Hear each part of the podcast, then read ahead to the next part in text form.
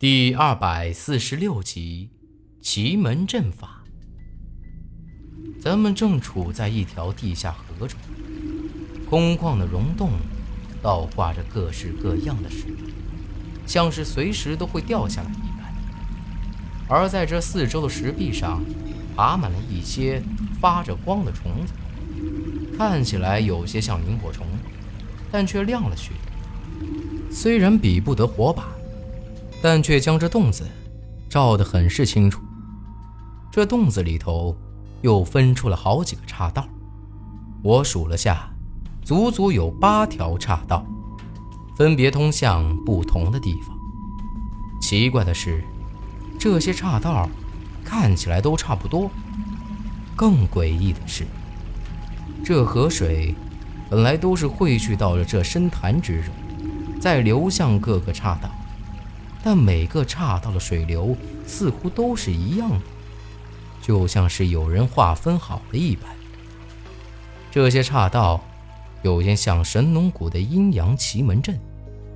看来要到探渊窟，只有一条路。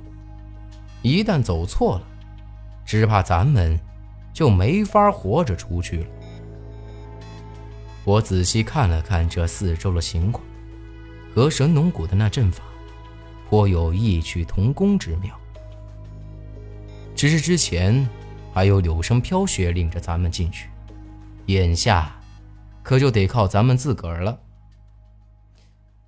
这地方，我好像来过。大伙正纳闷儿要走哪条道呢，萧然忽然出现，来了这么一句：“什么？”你来过？咱们都一脸惊诧的看着萧然。这咋个可能？要是萧然真的来过这儿，那萧家人早就找到了探云窟了，又咋个会沦落到这种地步呢？萧然看了看四周，有些不敢确定的点了点头，皱起眉头。不知道为什么，我总觉得这地方很熟悉。这下，我又想到了韩三姑说的话，说咱们到了这地儿，自然就晓得了，还说只有我能找到探云窟，难不成真的是萧然来过这儿？可之前他从来没提过这事儿啊。虽然我不是很懂奇门阵法，但这地方我能看得出来，应该就是八卦阵。你们看，这八条岔道。分别对应着修、生、伤、射、景、死、金、开，咱们要找到生门才成。苏丹臣看了看四周，皱起眉头。咱们之中，只有你懂这些了，那就全靠你了。只要苏丹臣看出了端倪，找到生门，对他来说应该不会太难。苏丹臣点了点头。将那八卦罗盘给拿了出来，站在船头摆弄着，还滴上了自己的血。过了好一阵子，却始终没说话。咋样了？找到没啊？我实在有些按捺不住了。苏丹臣显得有些焦急。这地方好生奇怪，按照这罗盘的指示，那条岔道应该就是生门。可根据我们苏家的关山术记载的，却是死门。他这话已经很明显了。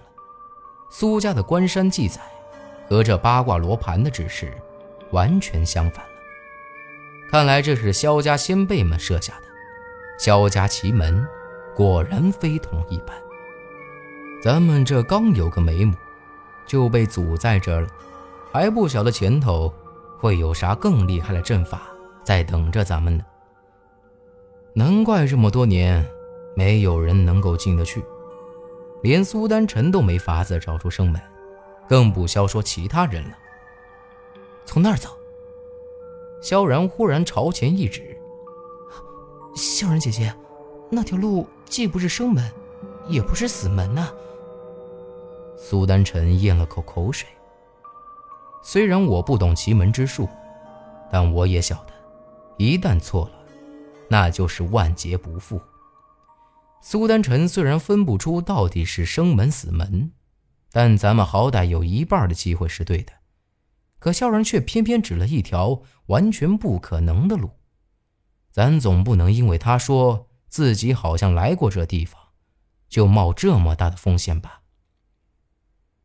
我始终觉得我来过这地方，况且我就是萧家人，咱们都经历这么多了，还怕错了这一回吗？萧然十分坚决的说道：“我知道了。”这是后天八卦阵，阳先曲，阴后交，南北，乾卦在上，坤卦在下，相互交合，遂成离在上，坎在下，乾位变成离卦，坤位变成坎卦，变成离南坎北，东西坎挂在上，离卦在下，相互交合，遂成兑在上，震在下，坎位变成兑卦。